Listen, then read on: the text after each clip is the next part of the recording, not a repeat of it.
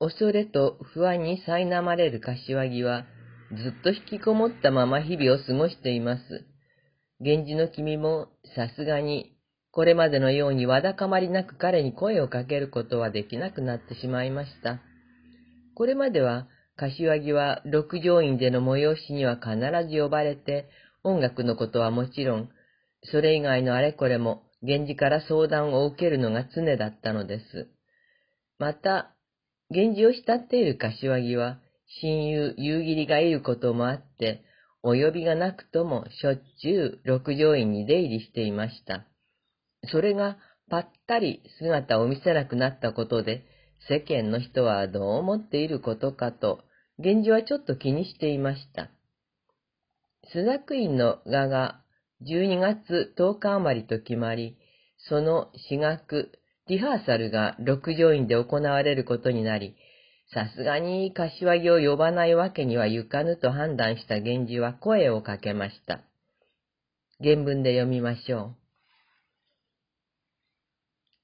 右門の神よ、かかることの折にも紛らわせざらんは、意図生えなく想像しかるべきうちに、人、あやしと傾きぬべきことなれば、参りたもうべきよしありけるを、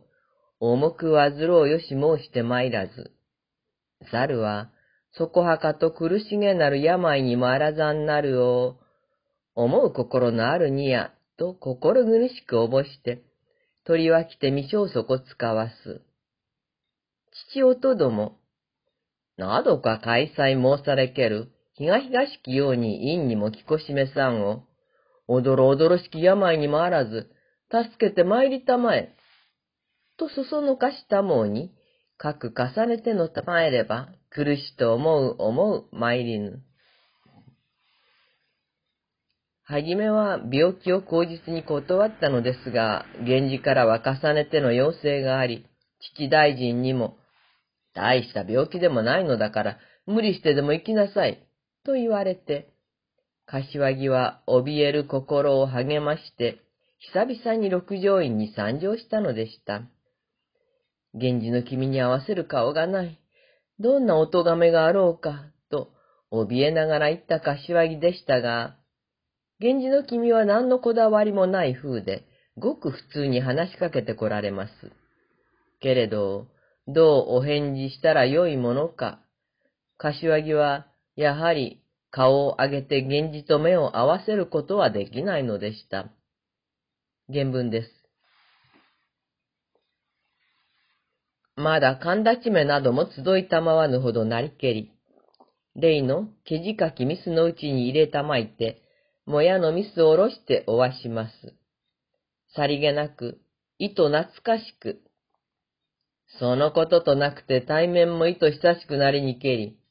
表人との縁ことを、また誰にかはと思い巡らしかねてなん、日頃とぶらいものしたまわぬ恨みも捨ててける。とのたもおみけしきの、裏なきようなるものから意図恥ずかしきに、顔の色たがうらんと覚えて、恩依頼も富に聞こえず。源氏は、柏木のすっかり痩せて青白くなって、一層高貴な雰囲気を漂わせている姿を見て複雑な思いですが、さりげなく話しかけます。このところご無沙汰だったね。でも今日の私学の音合わせにはどうしても君に来てもらいたくてね。それから子供たちの舞の指導を夕霧と一緒にやってほしいのだ。と。柏木はしばらく間を置いてから、病気のためしばらく無沙汰をしてしまったこと、今回は陰の音画の私学ということなので、病を押して参上したというようなことをお答えしたのでした。やがて人々が集まり、私学が始まりました。学人も揃い、賑やかに子供も大人も待っています。そうこうするうちに日が落ち、やがて主演が始まります。宴席で源氏は柏木にこんなことを言ったのです。原文です。主の因。すぐる弱いに添えては、えいなきこそとどめがたき技なりけれ。えもんの神心とどめて微笑まるる。いいと心恥ずかしや。さりとも、今しばしならん。逆さまにゆかぬ年月よ。お祝え逃れぬ技なり。とて、うちみやりたもうに、人より毛に豆立ちくんじて、誠に心地もいと悩ましければ、意味じきことも目も止まらぬ心地する人を死も差しはきて、空へよしつつ書くのたもう。たわぶれのようなれど、糸ど胸つぶれて、杯のめぐり来るもかしらいたく覚ゆれば、景色ばかりにて紛らわすを、ご覧じとがめて、持たせながら、たびたび敷いたまえば、はしたなくてもてわずろうさま、なべての人に似ずおかし。逆さまにゆかぬ年月よ、お祝いへ逃れぬ技なり。お前さんもいつかは年を取るんだよ。こう言って、柏木の顔をじっと見つめたのです。他の人にはわからなくても、この言葉が自分の犯した罪を責めていることが柏木にははっきりわかりました。当然のことながら、やはり源氏の君は自分を許す気など終わりではないのだ。柏木は胸の潰れる思い、とてもお酒など飲む気にはなれず、また実際気分も悪く、回ってくる杯をやり過ごしていたのですが、そんな柏木に、源氏は無理にお酒を飲ませるのでした。そのうちに柏木は次第に体の具合が悪くなって、縁半ばにして這うようにして退出したのでした。原文です。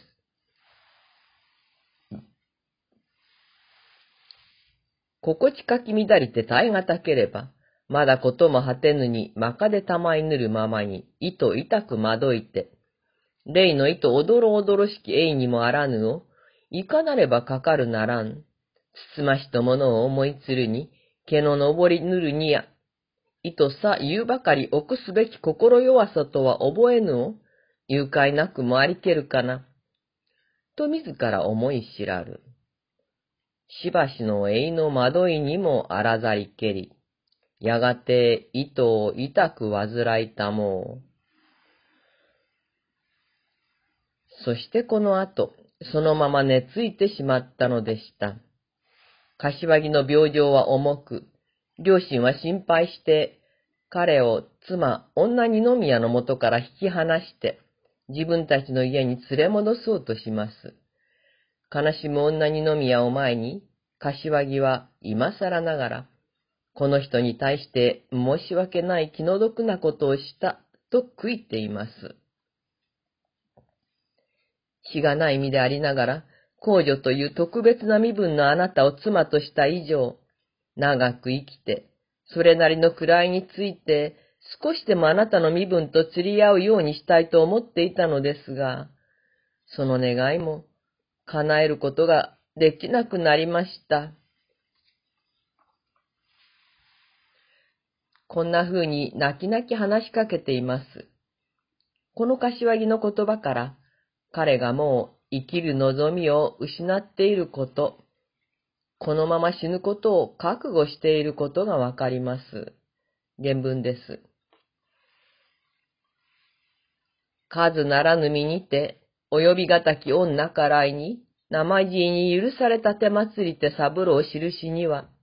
長く世にはべりて、かいな君のほども少し人と等しくなるけじめおもやごらんぜらるる、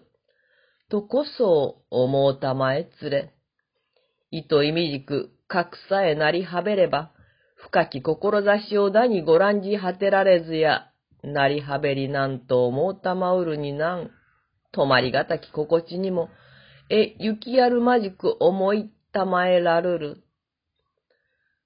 など、片身に泣きたまいて、今はと頼みなく聞かせたまわば、糸忍びて渡りたまいてごらんぜよ。必ずまた対面たまわらん。と泣く泣く渡りたまいぬ。こうして妻とは再会を約束して実家に戻って療養することになったのでした。実家では病気併誘のための家事祈祷などが大掛かりに行われましたが、柏木の病状は次第に重くなるばかりでした。ずっとあまり食事も喉を通らない状態だったけれど、この頃となってはみかんさえ食べられなくなったとあります。世の人は将来の職望される優れた方が重い病気ということで、皆心を痛め心配するのでした。原文です。